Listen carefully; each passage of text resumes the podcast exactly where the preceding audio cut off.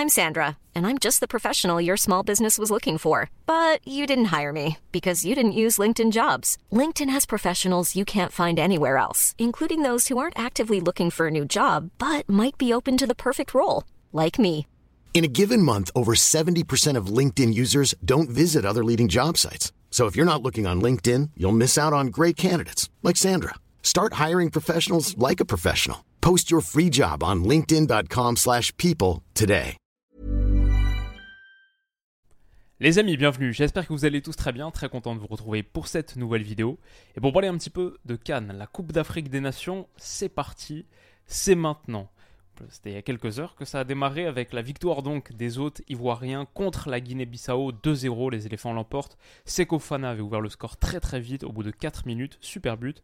Et Jean-Philippe Crasso d'une reprise acrobatique à l'heure de jeu permet à la Côte d'Ivoire de faire le break et de l'emporter assez nettement dans un match qu'ils auraient pu plus dominer je trouve. Euh, moi, je le dis depuis un moment et ça va être euh, bon une bonne partie du débrief. Pour moi, j'en ai parlé dans ma vidéo externe, la Côte d'Ivoire c'est mon favori parce que je trouve que c'est peut-être l'équipe la plus équilibrée quand on regarde la force qu'ils ont sur toutes les lignes. Ils sont à la maison en plus, mais je peux pas dire que j'étais totalement conquis sur ce match d'ouverture. C'est rare, c'est rare d'être conquis sur un match d'ouverture. Donc euh, il y a encore une très très belle marge de progression à aller chercher. Il y avait pas mal de joueurs majeurs qui étaient absents. Mais face à cette Guinée-Bissau qui était sur le papier extrêmement faible, 103e euh, au classement FIFA, une des nations les plus faibles de cette canne, si on compare euh, vite fait classement FIFA, l'un des 102e par exemple, c'est, il joue à peu près dans la même catégorie que la Mauritanie qui est 105e, Tadjikistan 106, Liban 107, cette Guinée-Bissau 103e, euh, et qui avait des joueurs dans son rang, on va le regarder si on, regarde la défense de la Guinée-Bissau avec par exemple un gars comme Marcelo Diallo, le défenseur central gauche ici, euh, ou au pas Sanganté, le défenseur droit. Diallo, il joue en 5 division espagnole. Sanganté, il joue à Dunkerque en euh, Ligue 2. Si on regarde sur Transfermarkt, du côté de la Guinée-Bissau, Diallo, il est coté à 25 000 euros. J'ai jamais vu, je crois, un joueur aussi peu cher sur Transfermarkt. Et Sanganté, il est là à 200K, alors que la Côte d'Ivoire a certaines des plus grosses valeurs marchandes du tournoi. On a Ousmane Diomandé, par exemple, le central. Kosonou, qui n'était pas là sur ce match, 35. Sangaré, 32. Diomandé, c'était 40. Euh, Ndika, 24. Voilà, juste la charnière centrale de la Côte d'Ivoire, qui était ici. Ousmane Diomandé et Evan Ndika c'est euh, quasiment 65 millions d'euros versus 225 euh, pour la Guinée-Bissau. Ça devait être un massacre. Normalement, ça devait être une boucherie. Seko Fana fait un gros match. Jérémy Boga m'a beaucoup plu aussi, si on doit distinguer tout de suite quelques contributions individuelles. Mais je pense que j'aurais aimé voir plus de cette Côte d'Ivoire. Euh, un peu sévère pour, euh, pour lancer le tournoi. Voilà, je pense que cette canne, elle m'intéresse beaucoup, mais on va être sans pitié. C'est un peu le mot d'ordre. J'ai pas envie de prendre des pincettes, j'ai pas envie d'être démagogique. Quand c'est mauvais, on va dire que c'est mauvais. Quand c'est bon, bien sûr, on va dire que c'est bon. Quand c'est moyen, on dira que c'est moyen. Et quand il y a des points de nuance à mettre, on les mettra aussi. C'est un peu le truc que j'ai envie d'imposer et de mettre en place sur cette Coupe d'Afrique. Donc voilà, on commence tout de suite. La Cannes, c'est parti. La Côte d'Ivoire, à la base, c'est mon favori. Et franchement, j'ai pas été totalement renversé.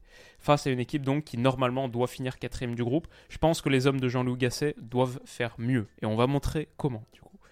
Alors, ça a commencé, au bout de deux minutes, on voit en gros à quoi ça va ressembler. Tactiquement, on peut montrer c'est du 3-2-5 avec les cinq couloirs de jeu qui sont occupés par euh, le système offensif avec ballon de la Côte d'Ivoire. On a euh, Conan, Gislain Conan, le latéral gauche, qui est celui qui prend euh, le plus la largeur sur le côté gauche là, qui est très très haut. c'est asymétrique du coup, parce que Singo, le latéral droit sur le papier, est en vrai plutôt dans la position d'un central. Il est ici, Singo de Monaco, qui est un excellent excellent joueur que j'adore. Il est ici plus bas que Conan qui est latéral gauche. C'est Boga qui complète qui apporte cette largeur du côté droit. Crasso, le buteur sur le papier, qui est ici, un petit demi-espace droit. Et on a donc Caissier, qui est là. Et il me semble que c'est euh, notre ami Bamba qui est ici. Donc, Seko Fofana et Sangaré forment la plateforme de construction, le duo de l'entrejeu. Ça, c'est le 3-2-5. Et parfois, c'était plutôt du 4-1-5 avec euh, notre ami Sekofana qui était plus haut et peut-être Conan qui était un petit peu plus bas. Mais grosso modo, ça, c'est à quoi ça ressemblait. Et un autre truc qu'on peut regarder aussi en regardant le bloc du, euh, de la Guinée-Bissau, c'est que c'est je vais dire du 5-4-1 grosso modo. Surtout, c'est médian bas. Et la Guinée-Bissau était dans une posture très très euh, passive, attentiste, essayer de contrer à la récupération, mais pas grand-chose de plus. Et surtout, regardez la densité, la compacité du bloc sur la largeur. Beaucoup beaucoup d'espace laissé sur les côtés.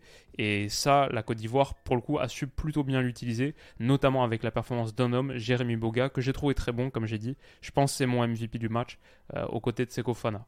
Voilà, le 3 de 5 type à peu près ce que, je voulais montrer par rapport à ça. Tout de suite, on a une utilisation de la largeur qui est ici avec l'incursion, je pense que c'est de Bamba, et euh, la grosse pression, le gros stress d'Ankada. Je pense que euh, il est là, le défenseur droit de la Guinée-Bissau.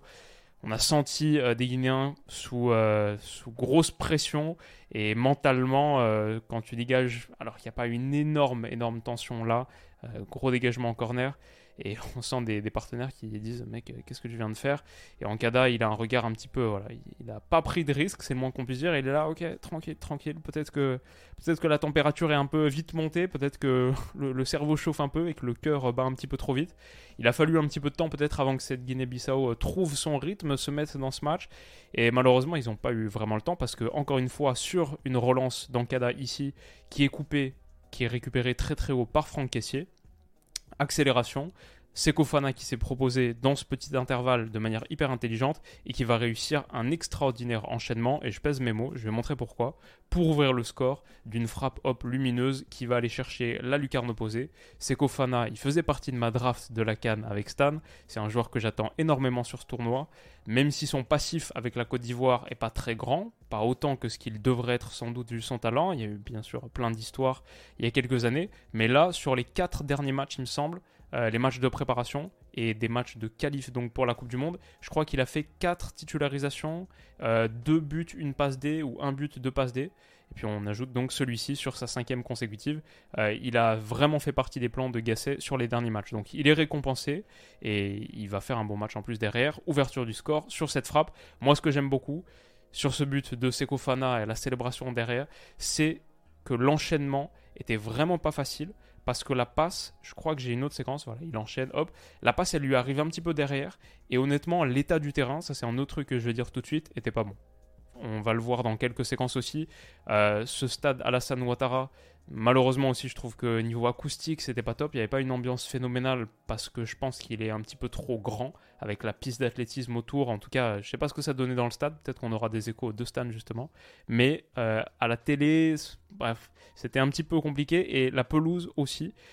Ce contrôle-là, c'est difficile pour lui de se l'amener. Et pourtant, et pourtant, alors qu'il était vachement, vachement complexe, il réussit à enchaîner derrière avec des petites caresses du pied droit pour se la mettre, pour changer de direction, courir parallèle à la ligne de surface de réparation et enchaîner une frappe. Ok, Marcelo Giallo, il montre qu'il est un défenseur à 25 000 euros transfert avec euh, une distance d'intervention qui est trop forte. Euh, tu peux pas laisser cette poche-là Aseko Fana qui en plus doit réussir un geste vraiment pas facile, donc il y avait sans doute plus d'espace pour intervenir de la part de Jallo. Mais euh, honnêtement, si on voit les, screenshots lui rendent pas justice, mais si on voit tout l'enchaînement de Seko Fofana, c'est du euh, très très haut niveau. Et ouverture du score donc euh, avec un geste de grande classe. Et pour le coup, la Côte d'Ivoire collectivement m'a pas bluffé. Individuellement, on a vu quelques moments où ouais, tu vois que c'est une équipe qui, qui a des chances quand même d'être au-dessus de la plupart des autres. Est-ce que ce sera suffisant pour être champion? On attendra euh, de voir plus de minutes, plus que ce match d'ouverture. Mais individuellement, j'ai vu des choses, comme par exemple, de Sekofana, on en a parlé, mais Jérémy Boga, là, qui, alors qu'il est plutôt euh, ailier droit sur le papier, après ça bougeait pas mal avec Bamba, c'était relativement fluide. Euh, on voit Bamba qui est ici, en vrai, Boga, je pense qu'il était plutôt ailier gauche, même, et Crasso plutôt axial. Mais là, il se propose dans l'intervalle, demi-espace gauche. Contrôle orienté est très bon, accélération face au jeu excellent et ça va les renverser pour aller trouver Bamba autre côté qui sert Crasso son centre en retrait malheureusement. Euh, et je pense qu'il choisit pas la bonne zone et on va en reparler mais ce qu'a fait ici euh, Boga pour aller chercher la largeur. C'était super bien fait. Et il a été un des détonateurs de la Côte d'Ivoire, un des détonateurs de ce match, euh, celui qui a vraiment euh, imprimé du rythme. Et jusqu'à la fin, alors que physiquement, c'était pas facile, dans des conditions euh, vraiment, et ça aussi sans doute que c'est un des points de nuance à apporter, dans des conditions météorologiques qui étaient extrêmement complexes, 27 degrés à 21h, 85% d'humidité. Ça avait l'air d'être un enfer de jouer ce soir. Donc ça aussi, ça doit peut-être atténuer les, euh, les, reproches ou euh, l'exigence qu'on formule envers cette équipe ivoirienne. Je pense que sur le centre, Crasso doit faire mieux. Et ça a été un des motifs aussi de cette première période. Là, plutôt que de chercher cette zone où ça va trouver les bras du, gardien. Euh, comment il s'appelle? Le gardien, j'ai oublié son nom, Soko ou un truc comme ça. Je vais, je vais retrouver. Mais malheureusement, je pense que le centre en retrait ici à destination, je crois que c'est caissier, me semblait mieux indiqué. Mauvais choix de Crasso. Dommage, ça aurait pu faire 2-0 au bout de 10 minutes. Et on voit caissier qui lui demande là, il y avait un meilleur ballon à mettre, sans doute. Euh, Jérémy Boga, encore une fois, alors qu'il n'y a pas vraiment de décalage structurel créé, mais collectivement, il n'y a rien de, très euh, rien de très spécial. Il prend le ballon face au jeu ici, euh, dans ce demi-espace-là, il n'y a pas énormément, il n'y a pas de relais intérieur, il n'y a pas d'appui extérieur à trouver. Donc il va faire la différence tout seul. Euh, il accélère, hop, face au jeu, bat son premier vis-à-vis. Le milieu capitaine, là, ne se sent pas concerné, le laisse filer. Et pareil pour le latéral gauche de la Guinée-Bissau, qui est ici en 1 contre 1, et bah, qui va se faire totalement, totalement tourbillonner. Boga prend l'extérieur, centre en retrait, et c'est très dangereux, ça va être coupé là, ça aurait pu faire corner d'ailleurs. Boga me fait forte impression dès le début, et ça va durer quasiment jusqu'à la fin du match. Euh, ça c'est une petite image que j'ai mis pour montrer l'état du terrain sur ce tacle justement euh, de notre ami Marcelo Giallo. Euh, ouais, on a vu qu'il y avait de grosses mottes qui volaient sur certains plans zoomés, peut-être qu'on en reverra. Il y avait de ça un petit peu de partout sur le terrain, donc je pense que c'était pas évident et techniquement ça a conduit je sais pas si c'est que ça, mais il y a eu des approximations techniques qui m'ont m'ont pas plu. Euh, je pense que la Côte d'Ivoire doit faire mieux. Que par exemple ici Gislain Conan qui tente d'impulser un mouvement passe vers ça doit être Jérémy Boga à ligne. Non parce que Boga il est ici numéro 13.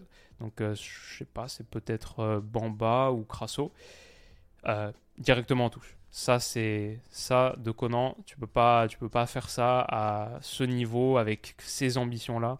Et euh, donc euh, voilà, un petit peu trop d'approximation technique encore, sans doute pour une équipe qui se cherche. On connaît le foot euh, international de sélection avec les matchs d'ouverture de tournois à la maison. Il y a aussi un niveau de tension qui est là. Et bon, des joueurs qui se connaissent pas hyper bien forcément. Tactiquement, c'est pas totalement rodé encore. Donc bon, peut-être ceci explique cela, mais je pense qu'il y a mieux à faire. Et bon, lui, lui-même le sait. Il est, il est très, très en colère contre lui-même après cette erreur technique. Dans l'ensemble, ma conclusion, c'est la Côte d'Ivoire a vraiment des suppléments individuels énormes et face à la Guinée-Bissau, ils auraient dû les écraser. Ils auraient dû surtout moins se faire peur. À la fin, ils concèdent quand même 10 tirs dans ce match, ce qui est beaucoup trop, je pense, face à une adversité de ce type, comme on a dit, 103e au classement FIFA, avec pas vraiment de joueurs intéressants, à part peut-être Mama Baldé en pointe. Je pense que le problème, ça a été de la déconcentration et des erreurs techniques sur la phase de préparation où honnêtement ils auraient pu être punis. Comme cette passe-là de Singo intérieur à destination d'Evan Endika, c'est très très très dangereux parce qu'elle est faite un petit peu à l'aveugle, sans avoir lu le mouvement ici de pression de Texera, il me semble, euh, côté Guinée-Bissau, qui va couper la passe. Il se fait charcuter par Endika qui prend un jaune derrière, mais l'arbitre, très intelligemment, je trouvais que l'arbitre a très bien arbitré. L'arbitre laisse jouer, avantage donné. Mama Baldé peut aller exploser en un contre un. Il essaye de passer Diomandé. Malheureusement pour lui, Diomandé revient très bien. Mais permettre à la Guinée-Bissau, qui t'a pas inquiété pour l'instant, d'avoir ce genre de situation sur une erreur de relance comme ça, passe intérieure très très dangereuse et incompréhension entre Ndika et Singo, mauvaise lecture de la trajectoire du joueur de pression, ça je pense que c'est euh, un gros gros problème parce qu'on l'a vu trois fois de plus jusqu'à la 90e minute. On va en reparler. Donc c'est coupé par Ousmane Diomandé, donc le jaune d'Endika. C'est coupé par le très très bon retour d'Ousmane Diomandé, qui pour le coup a peut-être été le meilleur défenseur de cette ligne de 4 sur le match. On a vu l'erreur de Conan. Euh, quand il est rentré, c'était pas top. Singo, la grosse erreur. Endika, il charcute, il prend un jaune. Donc peut-être Diomandé est le meilleur, le meilleur des 4 sur ce match. Mais, euh, mais dans l'ensemble, sur la phase de préparation, il y a eu pas mal de problèmes. Alors que derrière, tu dois aussi mettre plus de buts, je pense, si Crasso fait de meilleurs choix ou finit mieux. Là, donc, euh, il est servi. Non, pardon, je crois que c'est Bamba euh, qui est servi ici, le numéro 9, sur cette euh, petite passe intérieure. Et il y avait des mouvements verticaux dans le grand espace, là, des attaques rapides à mener pour la Côte d'Ivoire. Ça revient dans les pieds de caissier qui centre en retrait, ça c'est très très intelligent, très bien fait. Et il l'a vu depuis le début. Ici, Seko Fana en bordure de surface. Et quand Seko Fana est dans ces positions-là, on sait que ça peut faire très très mal. Ça frappe euh, en levant beaucoup la jambe pour contrôler la trajectoire et pour pas que le ballon monte trop. On sait que c'est un expert dans ce registre. Barre transversale, pas que barre transversale. Elle est déviée du bout du bout des doigts par, est-ce que j'ai son nom? Joko. Ouais, ok c'est pas Novak, c'est Joko le 12 qui du bout des doigts la repousse, la dévie sur la barre transversale, sinon ça doit faire 2-0, sinon Fana a un doublé au bout d'à peu près une demi-heure de jeu, et peut-être que voilà, cette canne prend euh, un autre départ. Parce que malheureusement, derrière, je trouve que euh, la Côte d'Ivoire n'a pas assez concrétisé ses bons mouvements. Comme ici, Crasso à l'intérieur, il rentre, mais il va aller chercher une frappe très difficile, angle fermé. Alors que caissier arrive ici en trailer et qui peut être servi. Honnêtement, il peut être servi. C'est encore plus visible, je pense. Sur la séquence d'après, on voit que la frappe est contrée. Il était là. Il y avait le ballon à mettre. Donc, encore un mauvais choix de Crasso. Dommage. Et il s'en veut ici. Il s'en veut aussi parce que quelques minutes plus tard, sur encore une fois une attaque rapide, où là la Côte d'Ivoire a montré qu'ils avaient des armes, pas que sur attaque placée, aussi sur attaque rapide. Très très bon ballon de Bamba, qui doit sans doute faire partie de mes meilleurs joueurs du match aussi. On a parlé de Seko. On a parlé de Boga, ça c'est mon top 2 incontestable. Euh, Bamba, il y a eu des mouvements intéressants aussi. Et là, il met un bon ballon vers le point de pénalty pour Crasso qui s'est proposé et qui bat son vis-à-vis, qui bat, je pense que ça doit être justement Marcelo Giallo, qui le bat en 1 contre 1. Malheureusement, euh, je ne sais pas ce qu'il fait là, mais il tombe sur le ballon et il n'y a pas du tout faute. Il n'est pas du tout touché par Diallo. En plus, il simule même pas parce qu'il se prend tout de suite la, main, la, tête entre les mains. Il tente même pas d'influencer l'arbitre. Gasset euh, explose, mais non, il n'y avait rien. Il n'y avait pas du tout faute. C'est Crasso qui tombe tout seul.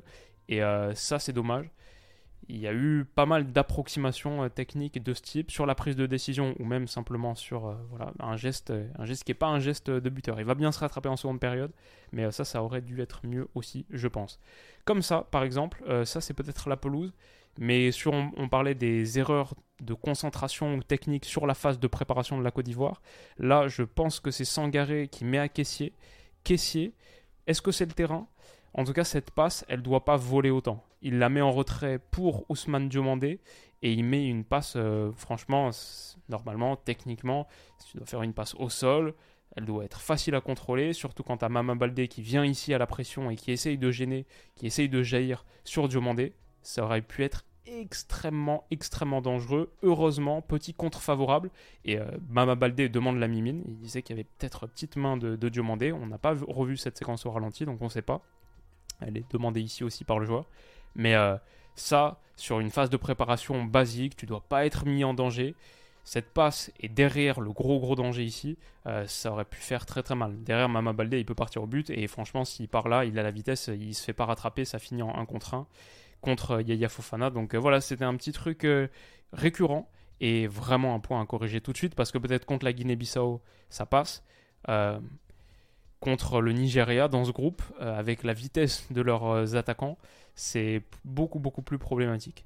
Heureusement, la Guinée-Bissau, je pense que défensivement, c'est une des pires équipes que j'ai vues cette saison. De tous les matchs que j'ai regardés, la ligne, elle a absolument aucune structure. Je crois que c'est Bamba là qui réussit à faire deux fois son appel. Il y va, il s'arrête, il y va, il reprend et sans être hors jeu. Donc ça, c'est des, moments qui sont quand même un petit peu, un petit peu spéciaux. Son centre en retrait est dévié donc euh, ça c'est stoppé à la fin, mais voilà, il y avait des mouvements de ce type dont la Côte d'Ivoire aurait peut-être davantage pu profiter. Ça termine 1-0, je crois que je vous ai mis mon observation, les petites notes que je prends à la mi-temps. Nette domination de la Côte d'Ivoire face à une très très faible défense, avec de meilleurs choix de Crasso, ça peut faire 2 ou 3-0, mais quelques erreurs d'inattention sur, la phase de la sur la phase de construction ivoirienne laissent la Guinée-Bissau dans le match. Sinon, je mets ambiance et qualité du terrain un peu décevant. Et euh, sortie de Singo, entrée d'Aurier au bout de 45 minutes comme je le mettais, l'humidité à 85%, ça a l'air d'avoir encore plus que peut-être les 27 degrés, et ça c'était au coup d'envoi. Donc euh, c'était pas en pleine journée, c'était au coup d'envoi. Ça a peut-être baissé un petit peu plus euh, vers la, en, seconde période, mais 85% d'humidité, c'est vraiment hardcore et ça a l'air d'avoir euh, énormément pesé sur les organismes. On le voit là au bout de la 82e minute. Aurier, qui pourtant est rentré à la mi-temps, il est cuit. Mama Baldé et son pote là-bas, je sais pas qui c'est, ils sont cuits c'est très très compliqué pour tout, le monde, pour tout le monde sur le terrain. Donc ça aussi sans doute que ça a compté dans ce qu'on a vu. mais ça aurait pas dû compter dans la multiplication des erreurs ivoiriennes sur cette phase de préparation où ils ont donné des ballons de but et ils ont donné des situations à une Guinée-Bissau qui en demandait pas tant. Là encore une fois, je pense que c'est Aurier, le numéro 17, c'est lui, qui se fait contrer par Mama Baldé là et derrière, cet espace peut être ouvert. Et il y a une passe, c'est Mama Baldé ou un autre, parce que Mama Baldé, il est peut-être ici, là, en train d'adresser ce ballon, qui sera pas assez bien appuyé, qui pourra être coupé in fine. Mais alors que tu es tranquille, en train de mener 1-0 à la 50e minute, donner cette situation-là, c'est pas, pas du tout acceptable pour une équipe qui doit viser le titre. Voilà, petite alerte. Comme ici, quelques minutes plus tard, 63e minute de jeu. Heureusement, à ce moment-là, la Côte d'Ivoire mène 2-0. Mais sur cette passe de Willy Bolly, qui est entré à la place de Diomandé, il me semble, pour Sangaré, qui euh, accuse le coup, qui, qui essaye de souffler un peu, mais manque d'attention. Il va se faire prendre dans son dos. Je crois que c'est Baldé qui jaillit et qui derrière transmet un ballon de but. Il va falloir une belle parade de Yaya Fofana pour empêcher la Guinée-Bissau de revenir dans le match, revenir à 2-1. Voilà, ce genre de choses, c'est vraiment, vraiment un problème. C'est vraiment, vraiment quelque chose à corriger. Et j'attends mieux de la Côte d'Ivoire sur ce point. Heureusement pour eux, euh, ils ont eu un Bamba en bonne forme qui a centré. Énorme erreur de Sanganté, cette charnière centrale là, à, moins d'un quart de million d'euros. Bon, elle a aussi euh, donné euh, de bonnes situations aux Ivoiriens. Et là, Sanganté, c'est un gros, gros problème pour le joueur de Dunkerque de rendre ce ballon jouable pour Crasso qui, pour le coup, se rattrape bien de sa première mi-temps en dessous avec un excellent enchaînement double contrôle, euh, double jongle, notamment la deuxième, qui est vraiment pas simple, pour se la mettre et enchaîner parfaitement en reprise de volée, en déséquilibre et un petit peu hors tempo, ce qui surprend du coup Joko, qui je pense, lui aussi peut faire mieux sur sa ligne. Entre Sanganté, Jallo et Joko, le triangle de fer que je décris souvent dans une équipe, euh, les deux centraux et le gardien, ça, ça doit être ton triangle de fer. Là, c'est un triangle. Euh, qu'est-ce qui est quelle est la matière la plus malléable? C'est le triangle de, de chewing-gum ou le triangle de, de caoutchouc malheureusement pour la Guinée-Bissau qui a, donné de belles situations de but et pour le coup là la Côte d'Ivoire a su les saisir. Ça a fait plaisir euh, cette célébration de Crasso. On a senti à quel point c'était important pour lui de marquer et euh, notamment avec cette première période mais je pense juste en général euh, marquer sur un match d'ouverture de Cannes les émotions pour, pour un gars comme lui ça doit lui faire beaucoup beaucoup de bien et ça permet dans l'ensemble à la Côte d'Ivoire de l'emporter 2-0. Bah, à la fin, je dirais mon homme du match, peut-être Boga, parce qu'en plus il n'a pas marqué, mais pour moi c'était le plus dangereux, et jusqu'au bout. Lui, pour le coup, euh, je ne sais pas si l'humidité il, est habitué, mais à la 93e minute, temps additionnel, pas de souci pour lui pour continuer à percer, accélérer, euh, reprise de rythme et passer son vis-à-vis. Derrière enchaîné, un second dribble réussi. J'ai pas regardé son nombre de, dribbles. J'aurais dû. Peut-être j'ai Whooscord sous la main là. Ouais, j'ai Whooscord sous la main. On peut regarder tout ça. Les dribbles réussis donc. 10 pour la Côte d'Ivoire. On en a 2 pour Boga. Euh, peut-être les deux. Non, il, doit y en avoir qu'un seul sur cette action. Euh, mais 2 dribbles réussis pour, euh, pour Boga, 5 tentés.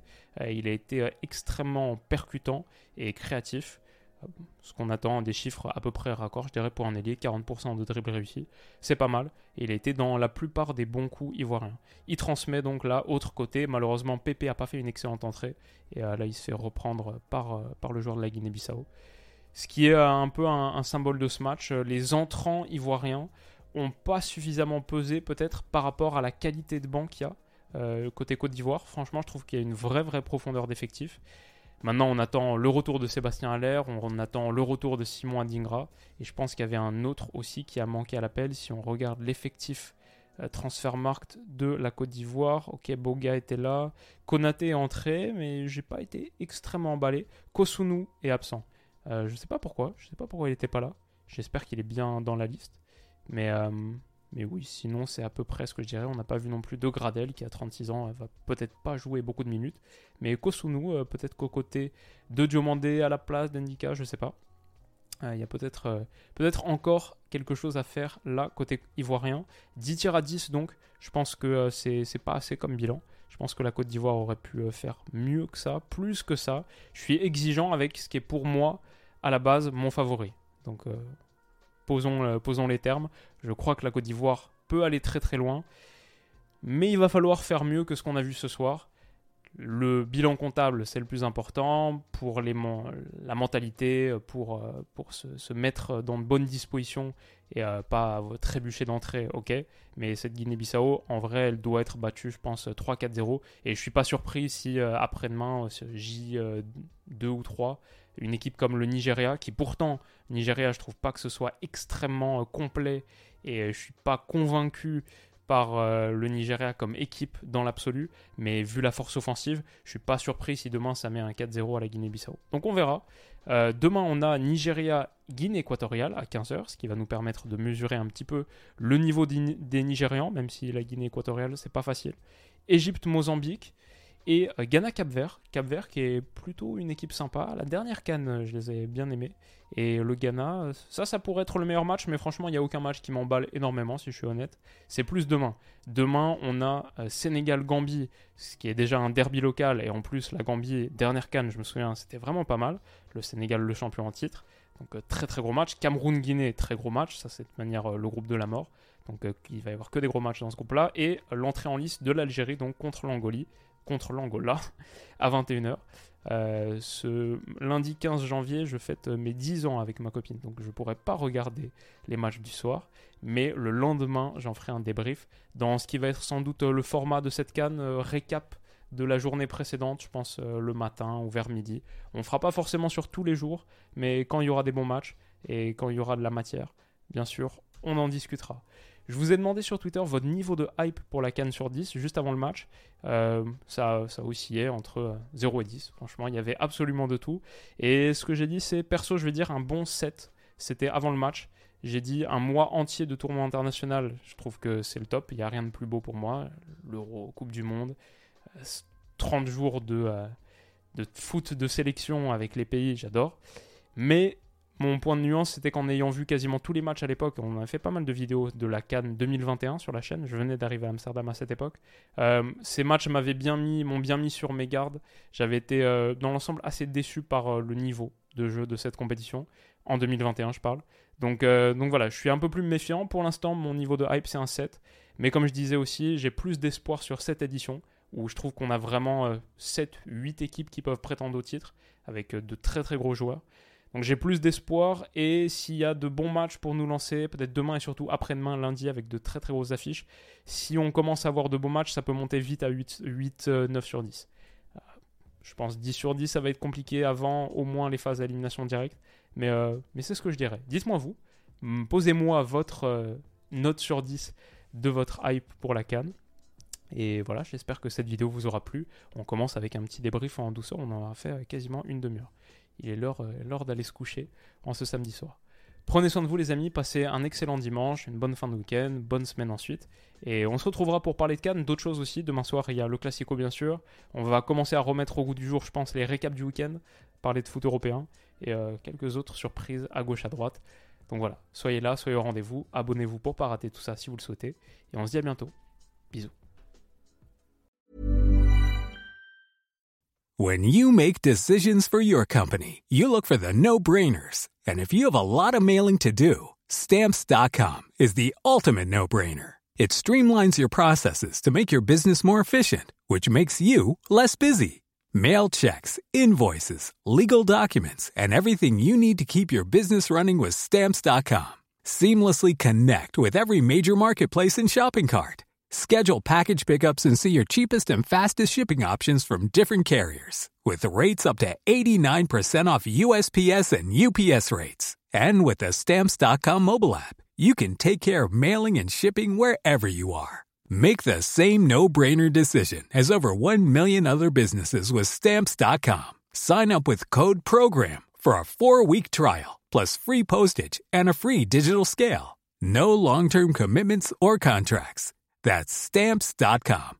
Code program.